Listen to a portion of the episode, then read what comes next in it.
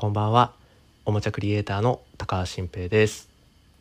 えー今日は56年前に高速バスを走って追いかけ回した思い出について話したいと思います、えーまあ、順を追って話を進めていきますと僕電車のの電車とかバスのね座席の上にある網棚ってあるじゃないですか荷物置くところあの網棚に物を置いてそれを忘れてそのまま降りてしまって物をなくすことの常習犯なんですよ。うんこの数年ちょっとなくなったのかもしれないですけどもう昔から本当にいろいろやらかしてきたと。で僕は大学院まで宮城県仙台市で過ごしていて24歳就職とともに初めて東京に来てそこで暮らし始めてでその時から電車に毎日乗るという生活を始めたんですよね。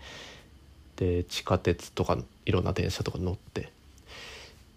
で、まあ、通ってが、まあ、会社通ったりとかいろんな取引先行ったりとかしたんですけどまあその時に、まあ、リュック背負ってこう会社行ったりしてたんですよ多分。大体の時期に。である時にリュック重いなと思ったんでしょうね。でそれ網棚に乗せたらもうそのまま完全に忘れて降りちゃってで電車とともにリュックがいなくなってしまうと。でそういうことがもう一度ならずもうたびたびあってでもうやばって思ってすぐなんか電話してで電話番号調べてでこの路線のここでこのぐらいの時間にあの置いて降りてしまいましたみたいな。でじゃあその日の営業終了後に大体それは回収されて情報が集まってくるからでまた明日連絡しますみたいなことになってでそれは無事戻ってきたこともたくさんあったんですよ。で一日中このリュックは電車に乗ったまま往復し続けてそのまま夜に仕事を終える時に回収されて無事あったんだなってなんか感慨深くて。で誰も持っていかなかったんだなみたいなことでこうすごく感動して嬉しかったりしたこともあったんですけどやはりなくなってしまったことも何度もあってで大事なものがもう何回かカバンごと消えてしまうということがありましたと。でこれなんとか克服したいなみたいに思ってた時期があって網棚に載せたことを忘れない人間になりたいとか思ってでちょっとある時これちょっと とんでもないエピソード1個あるんですけどそれをなんとか克服するためのの訓練をしなきゃみたいなことである日仕事で先輩が作ったおもちゃの試作品っていうものがあってでそれは実際に量産してくれるメーカーさんとかに届けなきゃいけないとかなんかそういうタイミングで僕がお使いでそれを持って運ぶことになったんですよ。でなんか厳重なカバンに入れて手で持って電車乗ってそのお届け先の会社に行くと。でそれで電車乗った時にこれ網棚に乗せてこの大事なものをねでそれ当然もう機密事項というか、まあ、もう秘密のもんだからなくすなんてことは絶対絶対にありえないしもう一点物ですから大事件になるわけですよ切腹物ですよね。でこれほど大事なものを網棚に乗せて忘れないでこうお降り入れたら僕は克服できるのかもしれないみたいな。でこれだけ大事だったらさすがに忘れないだろうみたいに思って一回網棚乗せてみることにしたんですよね。で乗せてみてでもこれなくしたら本当にやばいから凝視しててでももうすっごいゾッとしてこれをここに置いて自分が降りちゃったやばすぎるって言ってもうすぐ回収して手に持っていやでもまたこれを網棚に乗せて回収して降りれたら自分は変われるかもしれないとかってまた乗せてみたいな。そういうリハビリ的なことをその先輩の大事な施策でやるっていう機構を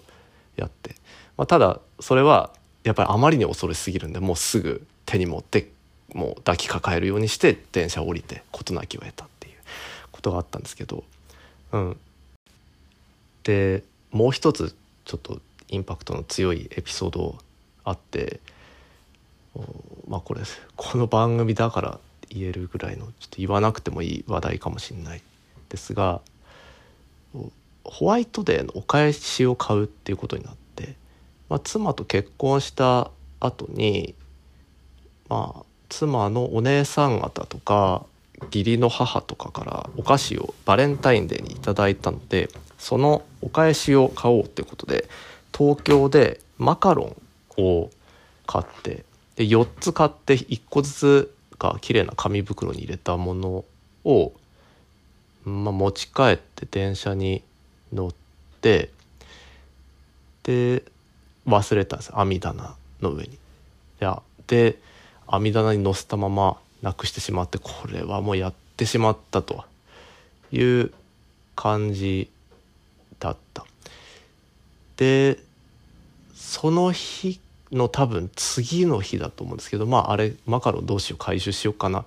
ぐらいの感じで思ってた時に震災が起きたんですよね。あの東日本大震災。3月11日じゃないですか。ホワイトデーの前。でそれでまあとんでもない混乱生じて。でまあ速攻のことはもう詳しくは話さないんですけどもちろん命は無事だったけれどもいろいろ大変で電車全部止まるしで東京のおばさんの家に泊めてもらって携帯もつながらず妻に連絡もできずお互いの安否わからない。で翌日も電車は本当に運行ももう弱々しい動きしかできずに電車乗ってですごい人でなんかぎゅうぎゅう押されてで僕ちょっとひ弱なんでぎゅうぎゅう押されて外に跳ね飛ばされてでその駅から二度と電車に乗ることはできなくなってそこからすごい距離を歩いて家まで帰るとかなんかそれで何日かすごい距離歩いて体すっごい痛くなったりとかまあまあまあ大変だったんです。でここの話はみんなそれぞれエピソードがあると思うんでなんだろうな、うん、深く語ることじゃないしいやもう本当に凄まじい事件だったんですけどとその間そのマカロンはどうなったんだろうとでまあどっかで回収されたのか誰かが持ってったのかみたいなことででしばらくその後落ち着いた時に、まあ、問い合わせたんですよやっぱマカロンのことを。問い合わせなくてもよかったかもしれないですけどと問い合わせたら会って回収されていてでそのまあ大変な事件を挟んでマカロンを回収したっていう、まあ、こともあったり。うん。ちょっとやっぱ網棚と共に振り返っていくと、うん、大人になってからも人生長かったなみたいに思うんですけど。で今日のまあ、話したいその本題っていうのが高速バスでまあ飛行機に乗るような出張で戻ってきてこれは会社を辞めて独立した後の話なんですけど羽田空港に降り立ってそこからバスで家に帰る途中。っていう時にまあ途中というかまあとその高速バス乗ってでお土産をねあの持ち帰ってきてたんですけどそのお土産を網棚に載せたんですよ。網棚っていうかまあ上のあれなんバスの場合なんていうやっぱ網棚ですよね多分。そこにお土産だけ置いといたんですよ。だからなんでこれいつまでも網棚置くかねって思うんですけど置くことやっぱやめられないんだろうな。これお土産だけ置くって一番危険じゃないですか。そのそのような人間ですよ。うん、もう阿弥陀との相性最悪な人間が。なぜその全部の荷物だったら思い出せるかもしれないじゃないですか。あ荷物を取らなきゃなとかって。お土産だけ置くの超危険なのに置いて。確かそれ何だったんだろうな。かまぼこ的なもんかな。いや分かんない。もう忘れたんですけど。置いてでバス降りたんですよ。それを置いたまま。で歩いて家に帰ろうとした時にそのお土産を置いてきてしまったことに気がついて走ってバスに戻ったんですよ。まだバスいるかなって。そしたらそのバスが走り去った瞬間だったんですよね。でそこの駅がロータリーがあって結構バスがぐるぐる回りながらその複雑な道路を抜けて出ていくみたいなところでこれはこのバスを捕まえてあのお土産を取り返さないともうおしまいだってなってそのロータリーをもう縦横無尽に走り回ったんですよ。でバスはロータリーをぐるぐる走っていますと。であのバスだってこともまあ分かっていて多分なんで分かったんだまあでも走り去った瞬間だから目で追ったのか。であれを止めてそのかまぼこを回収しなきゃいけないっていうことでで走るんだけど後ろから追いかけたらもう相手は車ですから無理じゃないですか。だから前から回るしかないみたいに思って。でこうぐるっと走ってくる先回りのコースを捉えようとしてなんか一回混乱してその歩道橋の上とかに行って上から合図しようかと思ってちょっと登りかけたんだけどいやその歩道橋の上の合図バスが見るはずがないみたいな感じでやっぱ降りてで前から回ってなんかもうだから僕は死にませんと同じぐらいの感じですよ。そのバスの前に 回っていや道路には出てないですよ。でも手を振って止まってくれみたいなジェスチャーをしたんですよ。もう必死ですよ。だから僕も動きとか別にいつものんびりだし派手な動きしない。派手な動きしたらちょっとあのちょっとひねってくじくかもしれないんでちょっと動けないんですけど必死だから全力疾走して、うん、あれ大人になってから人生最初で最後の全力疾走かもしれない本当走って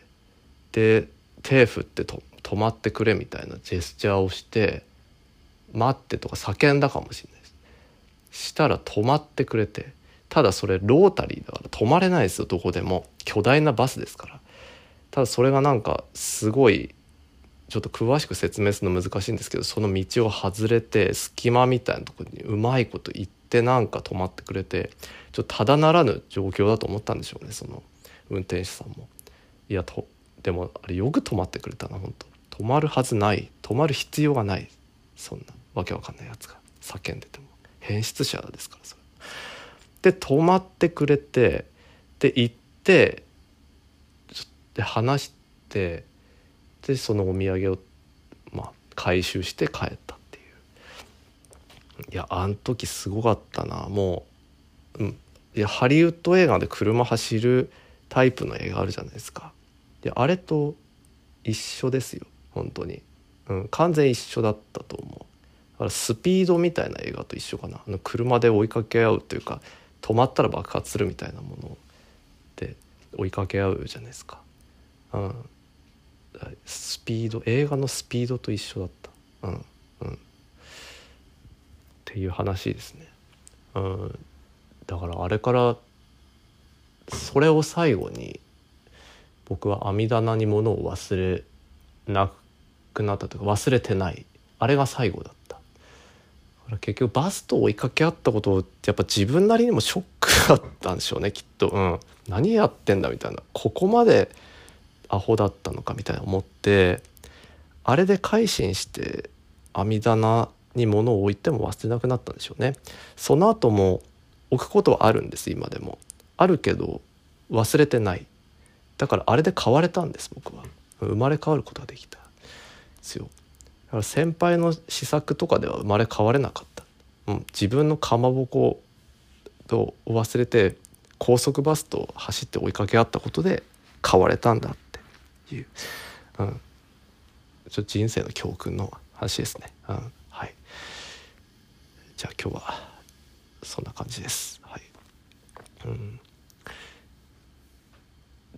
まあ、この話が誰かの役に立てば幸いです。じゃあおやすみなさい。